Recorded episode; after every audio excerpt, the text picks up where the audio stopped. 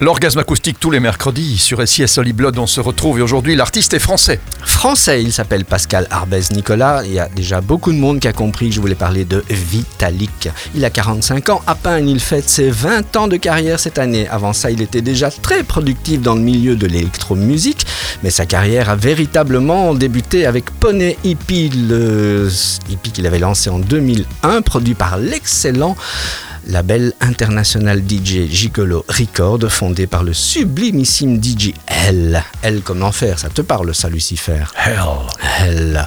Il avait un remix qui s'appelait Copa, euh, DJ L, le, le, remix de Barry Manilow, tu sais, Copa Cabana. My name is Lola, she was a showgirl. bon, voilà, et c'était remixé d'une façon euh, jouissif.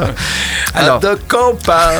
tu vois, suffit que je te lance sur un truc et Ouais, tu bon, décolles direct. Mais Non, mais j'adore ça. Go, go, go. Vitalik a souvent répété dans les interviews qu'il avait été toujours inspiré par la musique de Wendy Carlos, le compositeur de la musique de Orange Mécanique, le film de Stanley Kubrick, devenu par après Walter Carlos est devenu Wendy Carlos. Il avait changé d'identité. Si vous connaissez la musique de Wendy Carlos et celle de Vitalik, le rapprochement est évident. Vitalik, ça fait 20 ans qu'il retourne littéralement les dance floors. J'ai participé à des concerts de Vitalik. Le sol vibrait tellement que le- le- le- la foule dansait. Ça l'orgasme acoustique. Hein. C'est un orgasme acoustique, c'est ça. acoustique. Le côté techno, c'est ça. Mais Vitalik, il a cinq albums électroniques à 100%, des albums qui resteront intemporels, des titres qui passent en radio. Je vais pas vous faire la liste non plus des remixes qu'il a produits pour les artistes, ça serait beaucoup trop long. Il y a Björk déjà. Björk, Daft Punk, Bah oui. enfin déjà plein énormément. Des, voilà. des poids lourds, des poids lourds. Des gros, enfin gros poids lourds.